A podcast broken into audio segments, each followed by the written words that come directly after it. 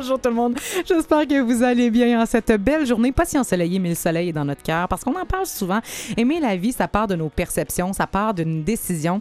Et euh, actuellement, j'ai mal dans le dos. Et quand on a un problème dans la vie, comme un mal de dos par exemple, on a deux choix. Soit qu'on se sent vulnérable, ou qu'on se sent comme une princesse parce que nos collègues, gentiment, nous amènent notre café en studio, nous aident à nous promener, ramassent nos feuilles. Et je vais vous laisser deviner comment je me sens actuellement, mais euh, je vais vous donner une petite idée. J'ai, presque une couronne. L'important, c'est que personne te joue dans le dos. T'as tout à fait raison. Et bienvenue à la vie, tout le monde.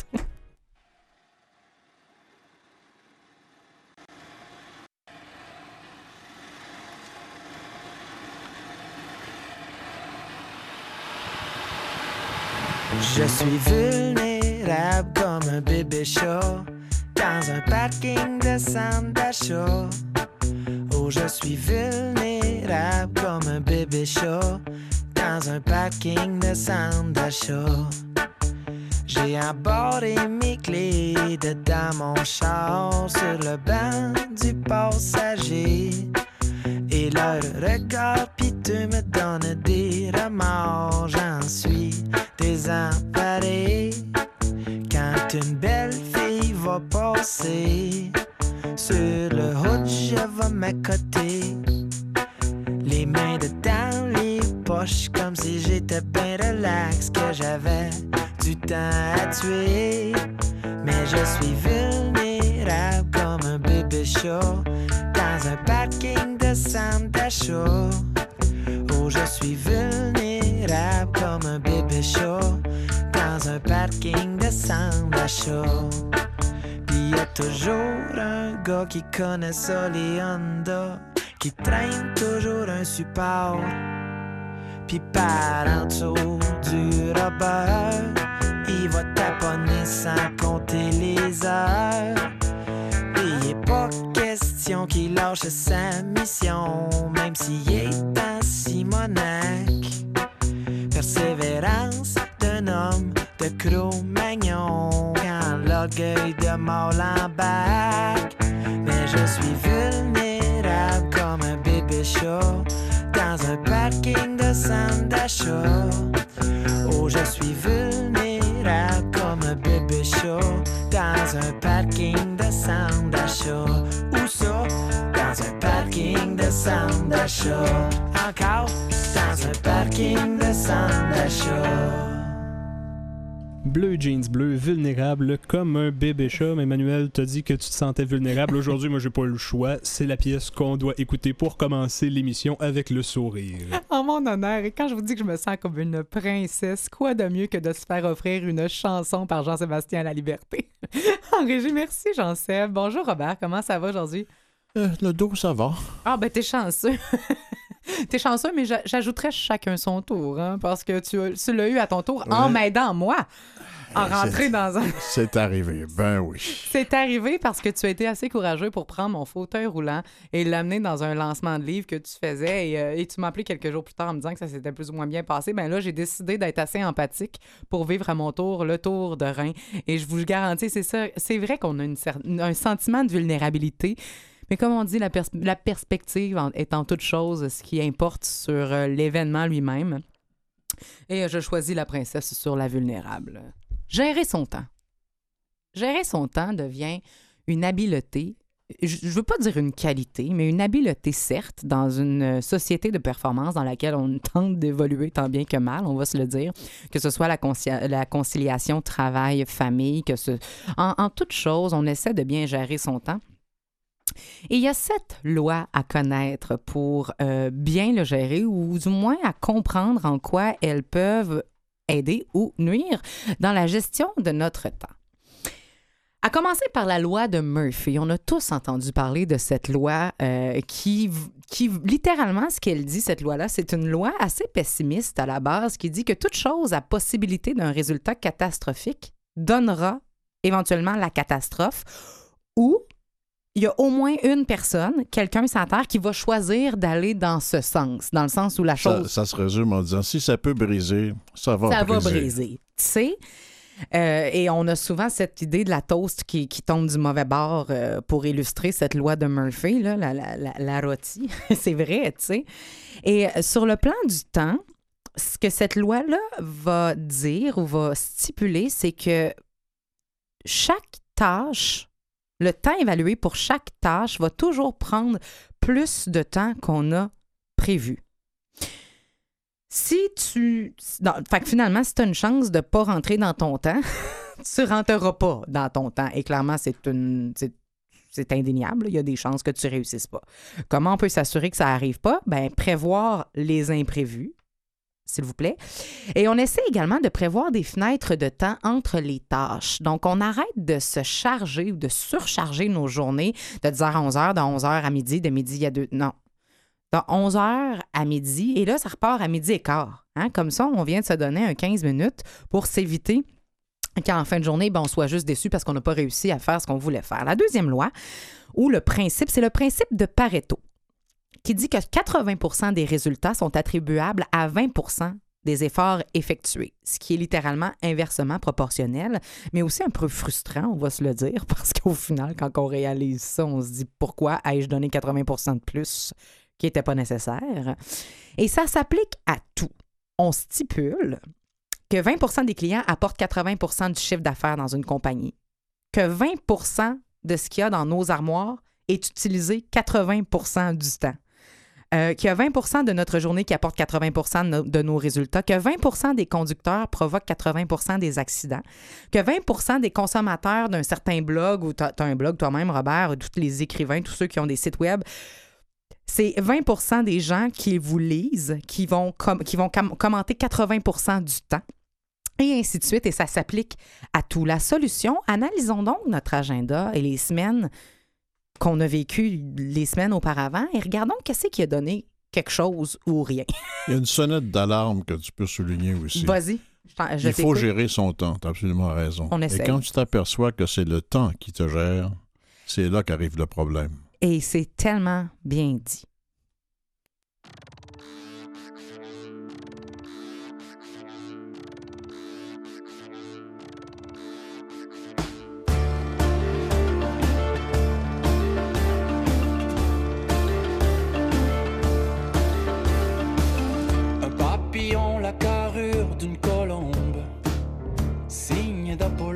Et mouvant. Et quand il chante, quand il chante, une émotion passe. Voilà ce qui me fait courir.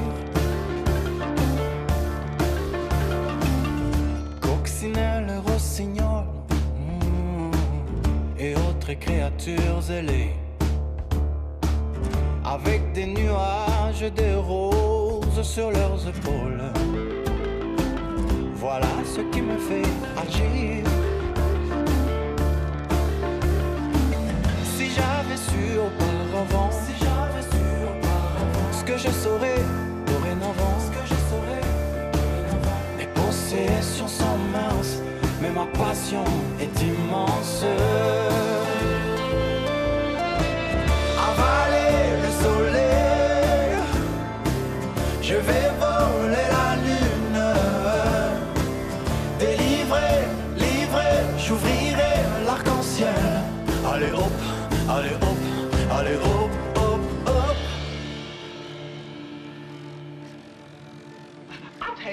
Freedom is to me. No fear. I mean, really, no fear. Romance perceptible, bienveillance palpable, assistance, dépendance mutuelle, internationale. C'est juste une suggestion.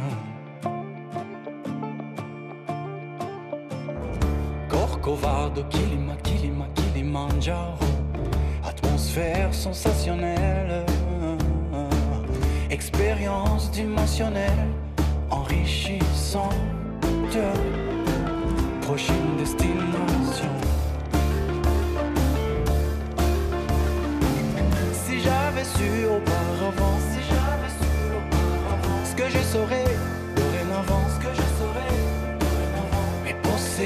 sont minces, mais ma passion est immense.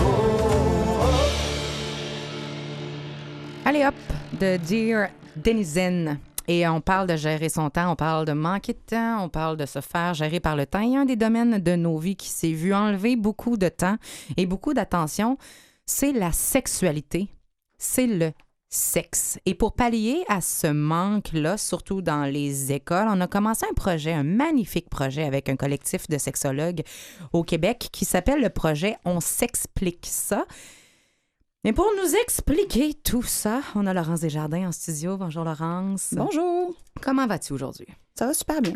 Sexologue de formation, tu fais partie de ce collectif de gens qui ramènent la sexualité sur la table dans différents établissements. Le projet On s'explique ça. Mhm. Il naît de quelle initiative? Et on parle, oui, de sexualité, mais on vise quoi précisément? En fait, euh, c'est euh, deux collègues, deux jeunes collègues euh, sexologues d'ici qui s'appellent Isabelle Arcroix et Émilie Veilleux. Elles sont cofondatrices, pré- co-présidentes. ce sont les créateurs, les créatrices de On s'explique ça, qui est un organisme communautaire à, but non lucratif, un collectif de sexologues qui vont développer des outils sexologiques, donc des outils pour l'éducation à, l'édu- à la sexualité en milieu scolaire. Et on parle primaire et secondaire. là, Primaire, aussi jeune que secondaire. primaire. Ouais. Oui, euh, et on suit euh, les contenus proposés par euh, le gouvernement du Québec. Donc, vous avez vu, j'ai utilisé le mot contenu. On dit souvent programme. Alors, le gouvernement n'a pas produit un programme. Ils ont produit une liste, ils, dans l'équipe, produit une liste de contenus qu'on doit aborder dans chacune des années du primaire, du secondaire, et d'une façon très euh, hétéroclite, euh, euh, hétérogène, parce que ce sont des contenus. Et donc, c'est pas un programme, c'est pas premier cours, voici ce qu'on donne, deuxième cours, voici ce qu'on donne, voici l'ordre dans lequel on le donne. C'est selon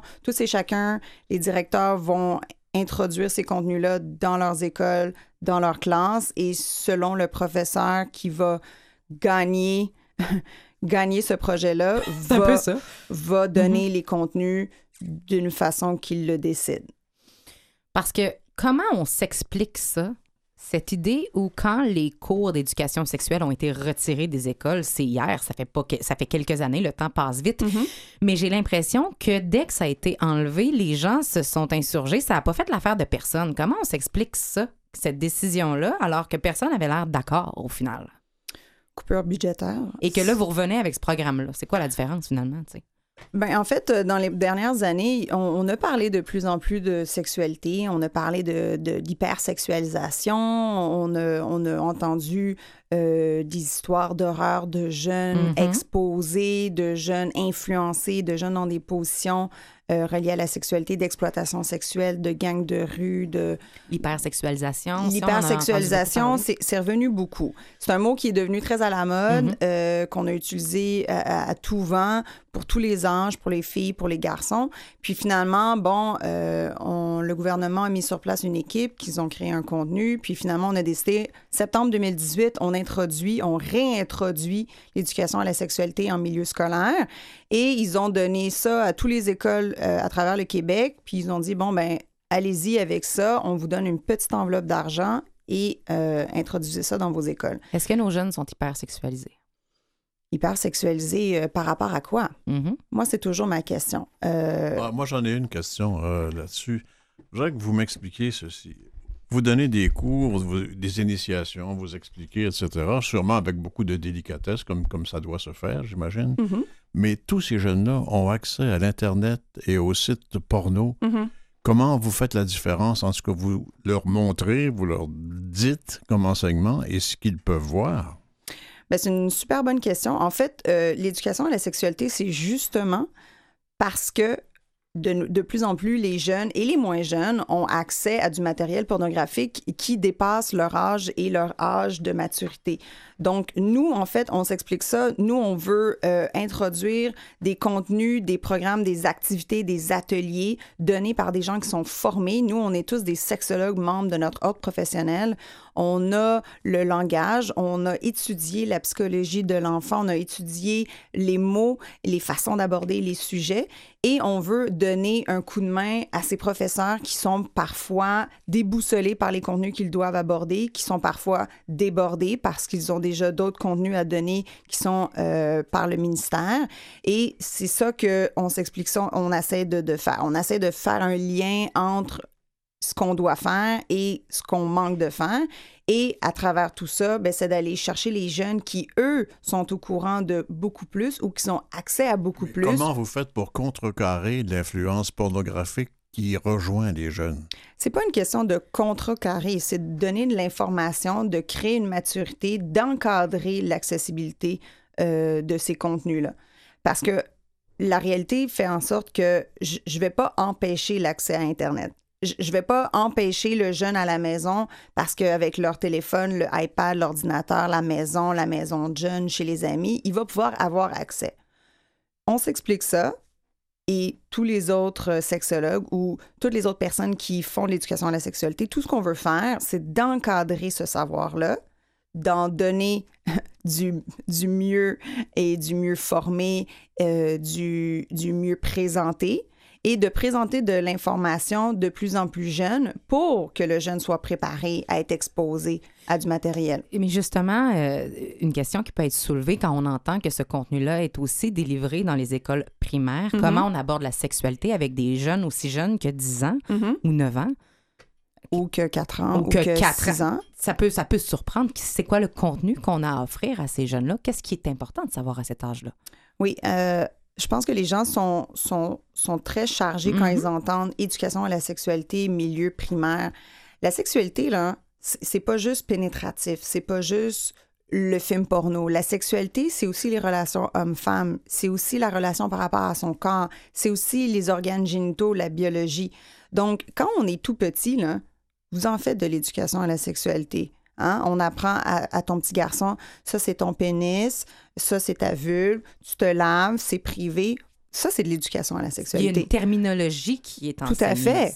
Euh, les parents en font à la maison quand on apprend à notre petit garçon comment se laver le Mhm. pénis euh, ou euh, comment se laver les fesses. On apprend les mots. Les parents vont dire ça c'est ton zizi. Mais nous on dit non, le zizi c'est c'est correct si vous voulez l'utiliser à la maison, mais c'est un pénis. C'est un pénis. C'est des fesses. Mhm. Euh, c'est les parties privées. C'est tes parties à toi.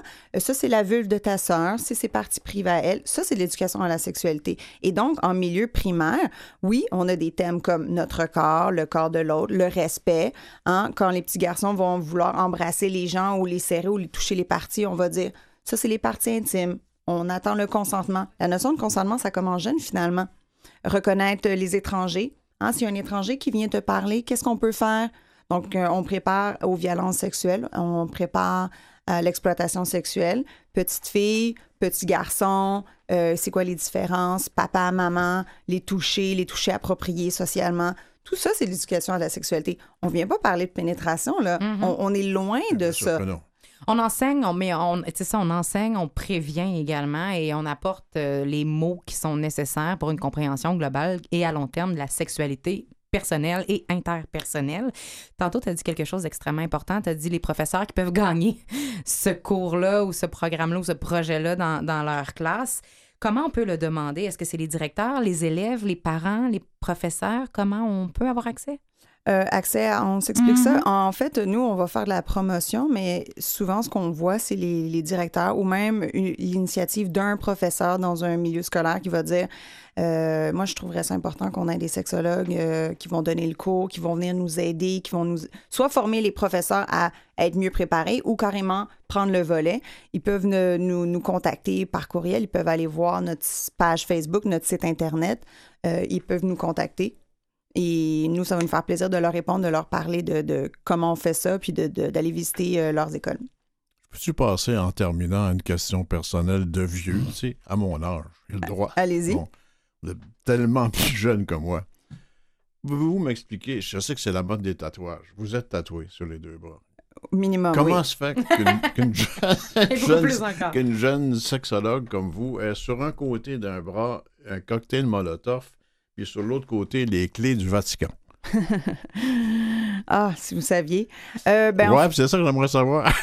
Ben, est-ce que ça a un lien avec euh, l'éducation à la sexualité? Ou... J'imagine que non, là. Ben, regardez, euh, moi, personnellement, je suis sexologue, mais je suis aussi une femme. Je suis Ouais. aussi un, un être euh, intelligent qui réfléchit. Ouais. Mon cocktail Molotov, euh, les gens peuvent pas le voir à la radio, euh, mais c'est mon implication sociale, c'est la pensée libre, c'est...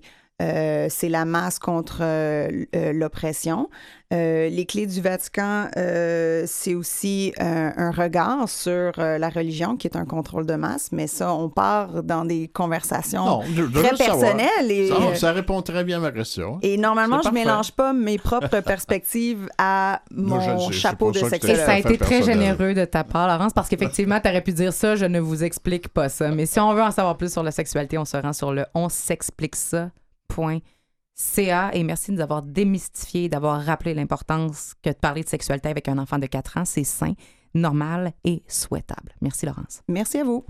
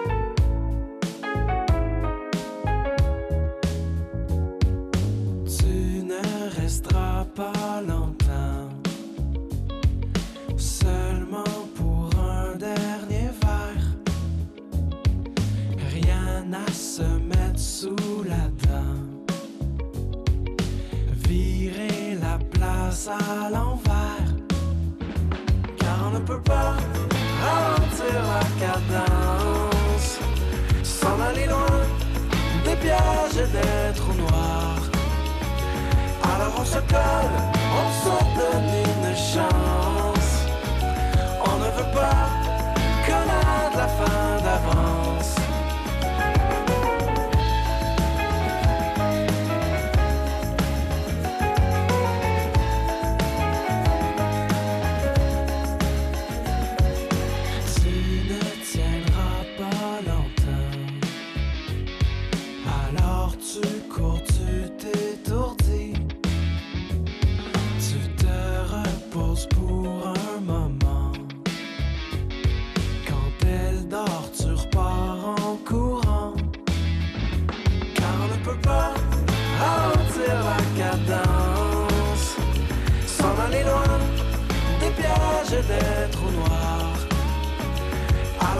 Alors on se colle, on se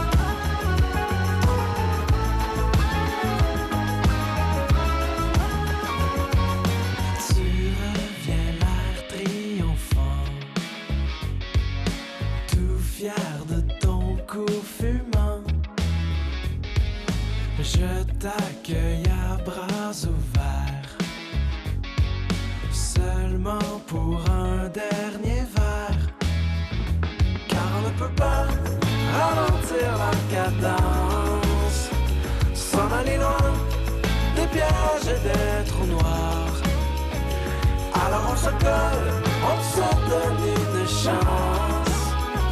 On ne veut pas que la, la fin d'avance.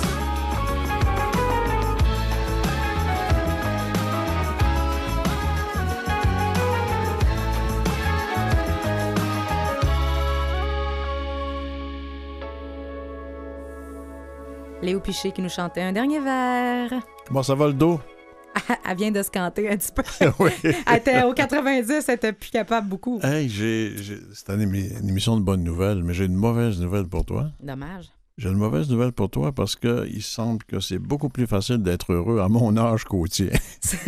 Va falloir être patient, effectivement. Ah, t'as encore du chemin à faire pour ça. Ah, oui, j'ai le temps. Non, c'est un article que j'ai trouvé intéressant dans la presse d'Olivia Lévy qui parle de ces champions du bonheur que constitueraient les gens de 70 ans et plus. Euh, c'est, ma gang. Ils ont cultivé le jardin, euh, ils récoltent. Ben, s'ils ont cultivé le jardin, ça nuit pas. S'ils l'ont pas cultivé, il commence à être tard un peu. Ouais. Ça se peut que ça pousse pas. C'est aride, peut-être. Ça peut, peu, ça ouais. peut arriver. Euh, Jocelyne Robert, la sexologue, on vient de voir, de Mhm. parler avec une jeune sociologue, mais une plus âgée. euh, Jocelyne Robert disait la même chose. À 70 ans, il y a quelque chose qui se révèle, une sorte de- d'aptitude au bonheur. C'est une façon de voir la part des choses, c'est-à-dire de, de mettre ses priorités dans un certain ordre qu'on n'arrive pas toujours à faire euh, plus jeune dans la vie avec les impératifs de famille, de travail, de réalisation de soi. À 70 ans, on a plus le temps de faire ça et surtout l'expérience passée qui nous dit ça. Écoute, j'ai goûté à ça, c'est moins bon que ça quand je fais ça. tu sais. C'est l'aspect aussi de mieux se connaître qui apporterait une meilleure cohérence entre qui je suis, ce que je fais, qui je suis. ce- Ça peut peut-être aider aussi. On hein, parle d'une certaine sagesse, mais tout ça est basé sur une étude qui, euh, qui ça fait référence à une étude réalisée par des Britanniques au London School of Economics, selon laquelle la courbe du bonheur a la forme d'un U. hein? C'est d'abord euh, au début de la vingtaine que nous sommes le plus heureux, mais en fait, c'est le plus joyeux. C'est ça le problème. Ensuite, la courbe ne fait que chuter pour mieux remonter au moment de la cinquantaine, encore un peu de joie, et atteindre la, la plénitude à 70 ans. C'est pas euh, étonnant qu'on soit plus euh, épanoui euh, à cet âge-là. Puis en Mhm. terminant, des petits trucs qu'on a trouvés là pour. tu sais, tu parlais de le bonheur, c'est marcher dans la nature à la rencontre de nos tendresses. ben, pensez à comment vous, vous êtes, vous sentez une fois que vous êtes dans la nature, juste pour avoir la préscience, le- avoir hâte d'y aller. Retournez donc à la nature. À veille de se réveiller, la nature, ça sera pas long, là. C'est presque là, là. Presque là. Et quelque peu. Mettez une petite veste de laine puis sortez donc dehors. Un petit parcours. Merci, Robert.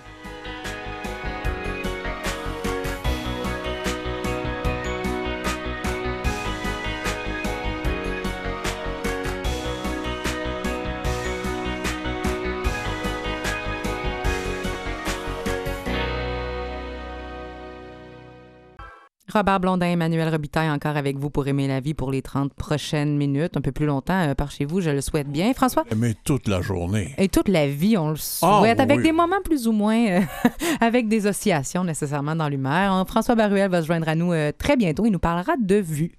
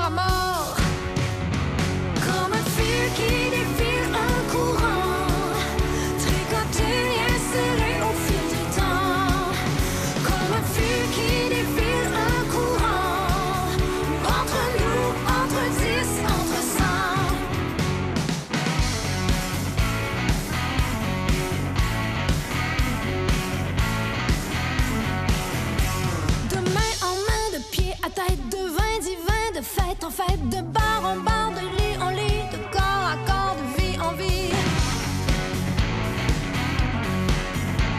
De Montréal à Montjoli, de Marc Chagall à Da Vinci, trou noir, tout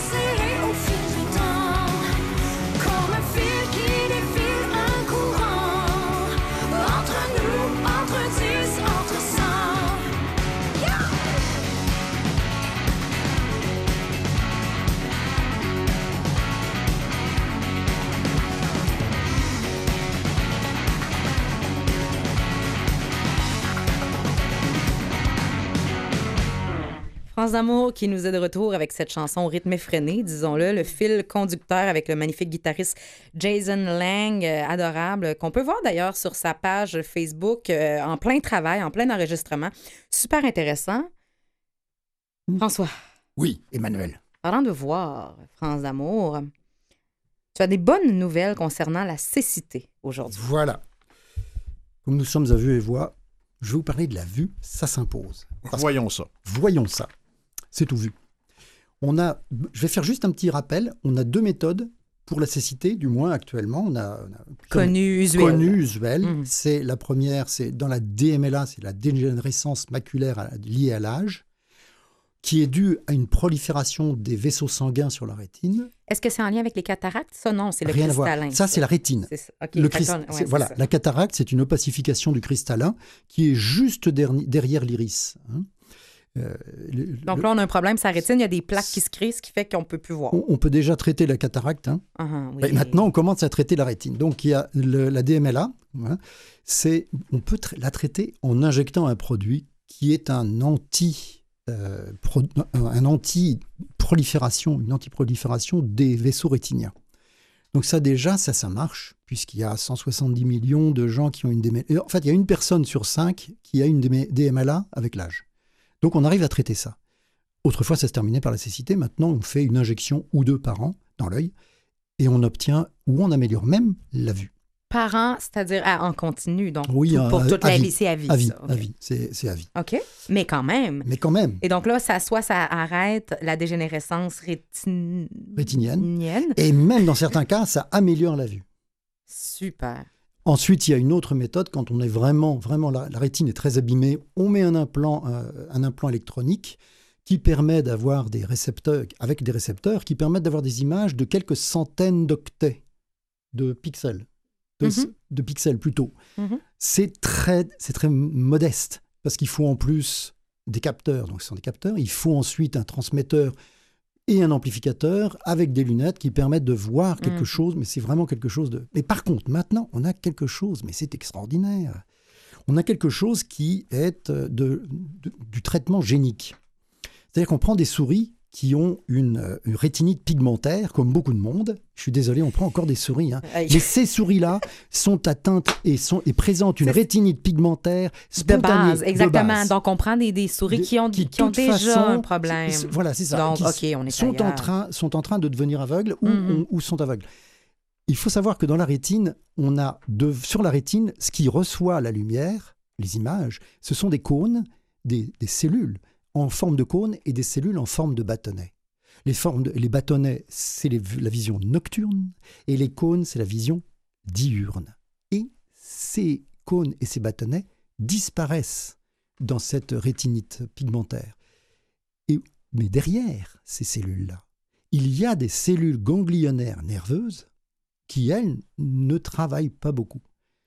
Et l'extraordinaire chose, c'est que on a utilisé et injecté dans les yeux de ces souris ah, aveugles des gènes humains d'origine humaine sensibles à la lumière verte.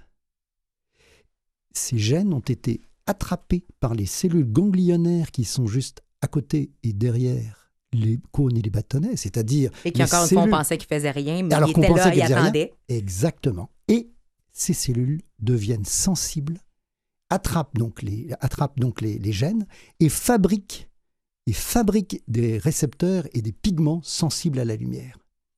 Ce qui fait qu'en un mois, les souris aveugles se sont mises à voir. Alors comment est-ce qu'on l'a vu? On n'est pas mis devant un tableau en leur demandant tu vois bien, tu vois pas bien. On les a mises dans un labyrinthe. Avant, elles étaient perdues, elles se tapaient partout. Et là, elles sortent du labyrinthe normalement. Et c'est des labyrinthes qui sont pas connus d'elle Non, de- non, de- au préalable. Il n'y a aucun rapport avec la couleur verte euh, que vous évoquiez tout à l'heure. Ça a un rapport avec la couleur verte, mais il semble que en fait, les souris voient plus que les couleurs vertes seulement. Mais moi, c'est Ah, exactement ma question parce que là, tu as parlé de lumière verte. Oui. Et ce qu'on entend habituellement, c'est la fameuse lumière bleue de nos écrans. C'est quoi cette lumière verte-là?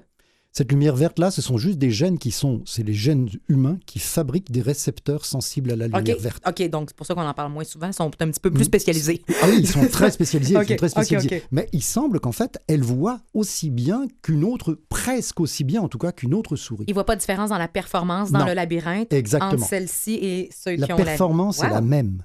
Donc c'est quand même extraordinaire. C'est prometteur. Mais, mais les tests n'ont pas été commencés sur les humains encore, si j'entends Ça bien. devrait pas tarder. Parce que là, c'est vraiment assez fait, assez au point. Alors évidemment, ça va être encore 10 ans, hein, forcé toujours, puisqu'il faut les stades 1, 2, 3, les phases 1, 2, 3. Mais en tout cas, c'est une chose, c'est une véritable révolution. Effectivement. Est-ce que tu sais, euh, François, s'ils prendront six mois, par exemple, euh, je souffre de cécité, si ces gènes-là seront pris sur moi-même ou vont devoir être pris chez quelqu'un qui a une vue euh, dite normale? Non, ils vont les prendre chez moi et tu vas voir ça selon mon point de vue. Ouais, c'est ça, et Colin. Ça serait intéressant, ça. Ouais, c'est vrai, hein? Mais c'est le fun, c'est l'opinion. et, Ouais, euh, Comme on avait fait, comme on avait vu avec les, co- les cochons. Les Oh oui, cochons qui fabriquaient. Ah oui, de la même manière. Mais là, il s'agit en fait de, de- Ce sont des cellules, ce sont des gènes humains Mais à, des, c'est- à des souris. Donc pour le moment, la question n'est même pas là. Mais C'est ça. pourquoi pas Mais quand même, à, si on arrivait à savoir, le faire, oui, c'est voilà. ça. si on arrivait à les, à les- à les- à- si on arrive à les, attraper chez l'humain et qu'on arrive à les réinjecter, pourquoi pas? Ben, écoutez, à suivre, en espérant qu'on ait des nouvelles euh, avant dans les, dans les dix prochaines années. Ouais. Mais on va suivre ça de près. Merci, François. Je t'en prie.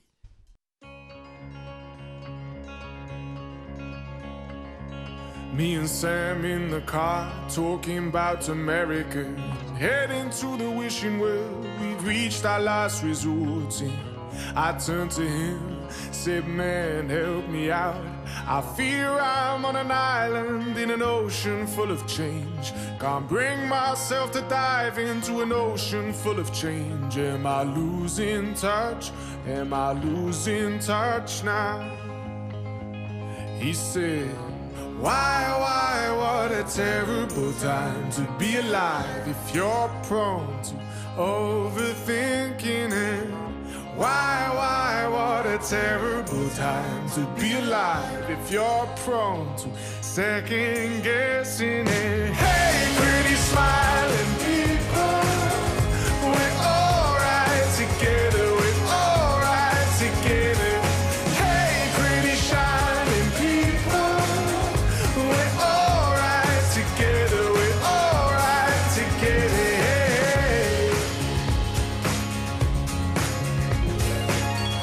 In turns to dream about the lottery and what we might have done if we had entered and had won it. We're each convinced that nothing would have changed. But if this were the case, why is it a conversation anyway? Are we losing touch? Are we losing touch now? He said, Why, why, what a terrible time to be alive if you're prone to overthinking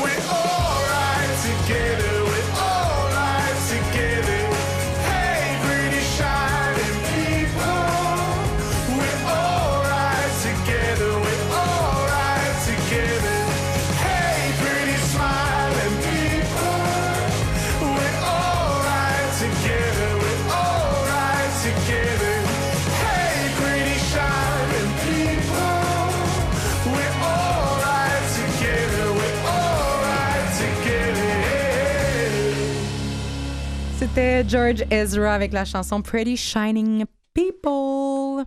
On continue à parler de gestion de temps parce que je pense qu'on comprendra jamais assez combien on peut le combien on peut en gagner, combien on peut euh, le combler, pas en faisant n'importe quoi, pas en se distrayant euh, euh, inutilement, mais quand même, on parlait des lois qui régissaient le temps, beaucoup en, termes de performance dans les compagnies et au travail. On essaie d'être de plus en plus performant pour euh, idéalement quitter le, le- le bureau le plus rapidement possible. En tout cas, je vous le souhaite. Il y a la loi de Parkinson qui entre en jeu également, qui, elle, dit plus on a de temps pour effectuer une tâche, plus cette tâche-là va prendre du temps. Ce qui est un petit peu euh, ironique, on va se le dire, et ce qui vient un peu nous mettre des bâtons dans les roues euh, pour ce qui est de la solution à la loi de Murphy qu'on a pu, euh, qu'on a pu voir en début d'émission qui nous disait ben, prévoyez un petit peu plus de temps. Et comme ça, ben, vous ne serez pas euh, à même de perdre votre temps ou d'en manquer. là, ce que cette loi dit, c'est si vous, pourriez- vous prévoyez plus, plus de, de temps, temps. vous allez l'utiliser. Exact. Et c'est exactement ce que cette loi dit. En fait, euh, ici, on comprend que plus on prévoit de temps pour une tâche, plus cette tâche-là va être longue à effectuer. La tâche a tendance à se dilater pour combler le temps octroyé à celle-ci. Donc, la solution, non, c'est pas de mettre moins de temps parce que si la tâche peut, elle, s'étendre à l'infini, elle ne peut pas se contracter à l'infini. Donc, les délais irraisonnables, euh, c'est pas la solution, on va se le dire. Par contre, mettre un délai intelligent, ni trop long, ni trop court, et accorder des motivations personnelles à l'intérieur de la tâche. C'est-à-dire, l'exemple qu'on va nommer souvent en tant que compagnie actuelle, c'est Google, qui ont des tables de ping-pong, des euh, salles de repos pour les employés. C'est-à-dire que quand on peut, à, à l'intérieur de notre journée ou à l'intérieur d'une tâche, faire des choses qui nous ressemblent, être un peu plus libre, on va finir par trouver un- une zone confortable entre efficacité et repos. Donc, c'est ce qui est proposé. Mais n'oubliez pas la loi de Murphy, il ne faut pas non plus euh, y aller déraisonnable ni d'un bord ni de l'autre. La loi de Laborie, quant à elle, dit qu'il faut prioriser les tâches les plus difficiles en début de journée pour maximiser son énergie. Et ça, c'est extrêmement logique. Moi, je prends toujours euh, l'exemple et rappelez-vous, quand vous étiez jeune, je ne sais pas euh, si c'est le cas pour vous, euh, messieurs, en, en studio, mais moi, si j'avais des brocolis et un sundae à manger, il y avait beaucoup plus de chances que euh, les brocolis soient mangés avant le sundae. Si tu manges le sundae, puis qu'après, il faut que tu manges tes brocolis, c'est comme plate, puis il n'y a plus de motivation. Ah ben, moi, c'était très différent. Hein? Moi, je laissais le brocoli pour les autres, puis je mangeais le sundae. Ben, c'est ça. quand t'as pas le choix, quand le brocoli, il faut que tu le manges, ben c'est ça. Donc, le but, c'est de commencer par le plus plate. Le but, le but, c'est de commencer par le plus plate, le plus difficile. Après ça, c'est fait. Ton attention était à son maximum, puis tu es plus motivé après ça de faire des choses plus fun. On va se le dire. C'est pas à 3 heures l'après-midi où on est le plus efficace. Gardez-vous des choses un peu plus agréables que manger du brocoli. Ceci étant, non, mais c'est- c'est une analogie, mais on s'en rappelle tous. Non, mais c'est une analogie santé. Quand même. La loi d'Illick, quant à elle, ou le seuil de la productivité négative. Je dis Illick, mais c'est-tu Illick ou Illich? I-L-L-I-C-H. Après un certain temps euh, passé sur une tâche, ce que cette loi nous dit, c'est que notre efficacité diminue, mais elle peut aussi être négative. Et là, tu dis comment une productivité ou une, une efficacité peut être négative? Elle peut être pas bonne, elle peut être diminuée. Ben, c'est qu'on commence à faire des erreurs. Et il y a des domaines dans lesquels les erreurs peuvent être un petit peu plus graves que d'autres. On va se le dire, et François, tu encore en studio en médecine. Un chirurgien, idéalement, si ça sent, il sent que son attention et sa productivité n'est plus là, idéalement, ce serait le fun qu'on se donne un petit break. On va se le dire. La solution, et c'est bien euh, calculé ce que ça dit, alterner repos et travail. Une pause de deux minutes pour chaque 10 minutes de travail, 5 minutes pour chaque 25 minutes de travail ou encore 12 minutes de repos pour 12 minutes de travail. Ce qui va un petit peu à l'encontre de cette dernière loi, euh, qui est la loi L de Carlson, qui dit qu'une tâche effectuée en continu prend moins de temps qu'une tâche divisée en séquences ou réalisée en plusieurs fois. Que là, si on prend du repos, puis si on s'arrête, ce que Jean-Sébastien me prend au mot actuellement, il vient de se coucher sur son bureau et il vient de prendre un break de son travail, ben c'est ça. Ce qui fait que, euh, ce qui fait que ben, c'est ça, qu'il faut regrouper les tâches de même nature, éviter les distracteurs comme les cellulaires euh, sur les bureaux, idéalement. Et euh, finalement, la loi de Douglas nous dit, s'il vous plaît, plus il y a d'espace sur votre bureau, plus vous allez mettre le bordel. Donc, essayez de ranger votre bureau et de garder près de vous juste ce qui vous est utile. Encore une fois, la distraction sera amoindrie et vous serez meilleur.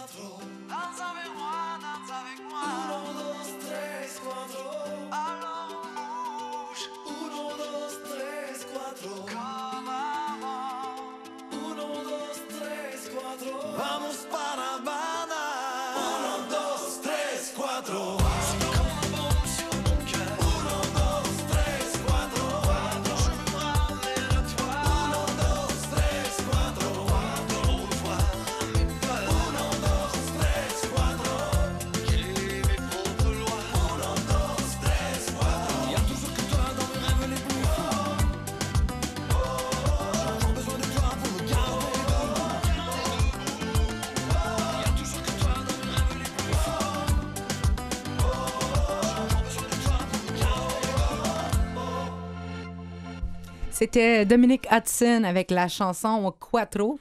Quattro, hey mon Dieu, tu vu comment j'ai un accent actuellement? Avec la chanson Quattro, euh, Dominique qui est à notre antenne ici à euh, Canal M, à l'émission On bouge, une chanson qui nous invite à bouger également. On peut l'écouter euh, sur nos ondes samedi à 17h, le mercredi en reprise le mercredi à 7h le matin.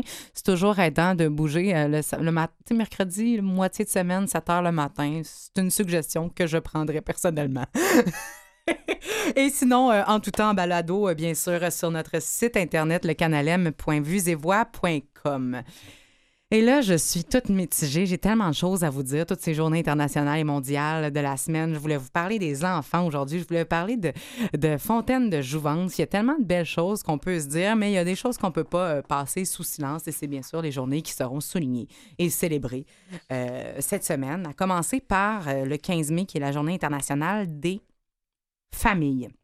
Et au Québec, on parle plutôt d'une semaine complète qui se déroule du 13 au 19 mai. Et on relate euh, la première édition en 1993. Et depuis, c'est chaque année sous un thème différent qu'on unit les familles. Et cette année, on dit le temps est venu pour un vrai Québec famille. Je ne sais pas c'est quoi un faux Québec famille, mais ac- actuellement, ça suffit. Faut un vrai Québec famille. Et c'est ce qu'on vise cette année. Ça se veut un projet de société, rien de moins, et qui se veut surtout sensible à ceux qui ont des besoins particuliers.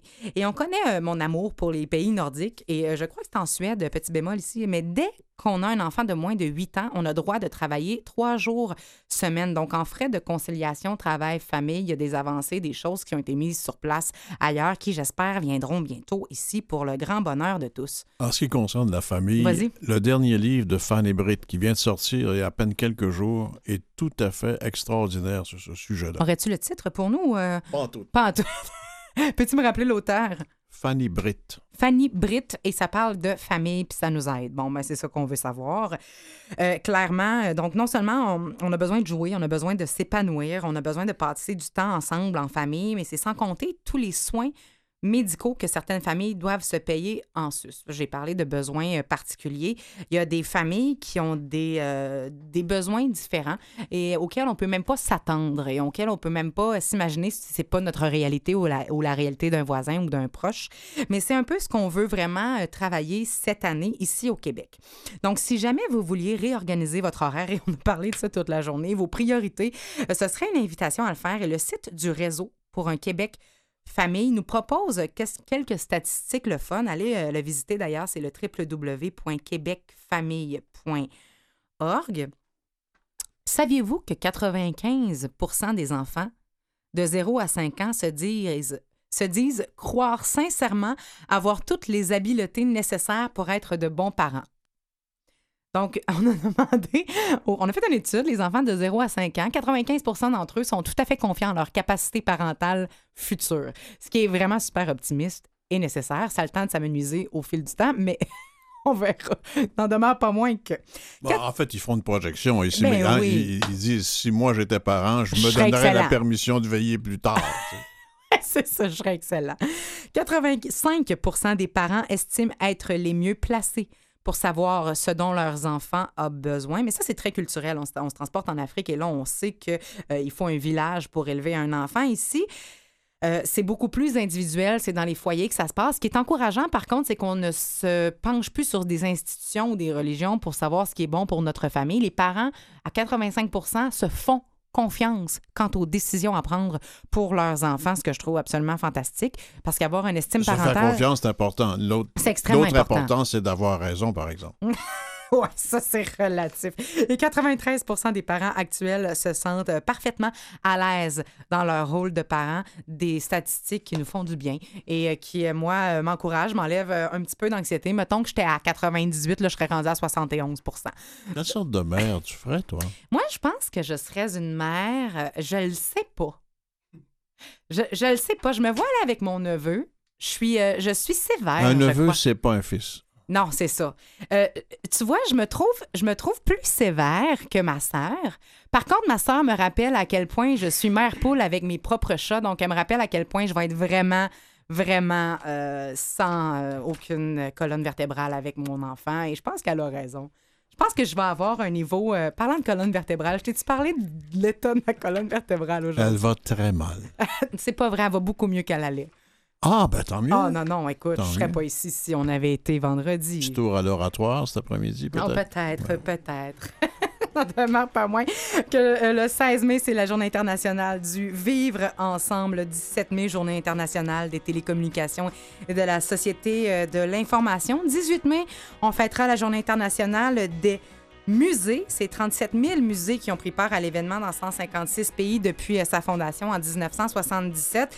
Euh, je pense pas que c'est l'activité la plus répandue en 2019, quoique euh, ça commence à revenir, les expositions, et je trouve qu'il y a un effort exceptionnel pour se démarquer avec le virtuel qui embarque euh, dans les expositions. Allez visiter le muséemontréal.org, entre autres. C'est une mine d'or pour les nouvelles destinations, les choses à découvrir. Plusieurs entrées gratuites également euh, les dimanches avec la famille. C'est une activité à ne pas oublier. C'est tout pour nous pour aujourd'hui, en espérant que vous soyez euh, tout, aussi inspiré que nous à continuer votre journée. Merci Robert d'être là chaque semaine à mes côtés. Merci tout le monde. Merci Jean-Sébastien, euh, La Liberté en régie. Merci Catherine Bourderon à la recherche. Merci la vie. hein?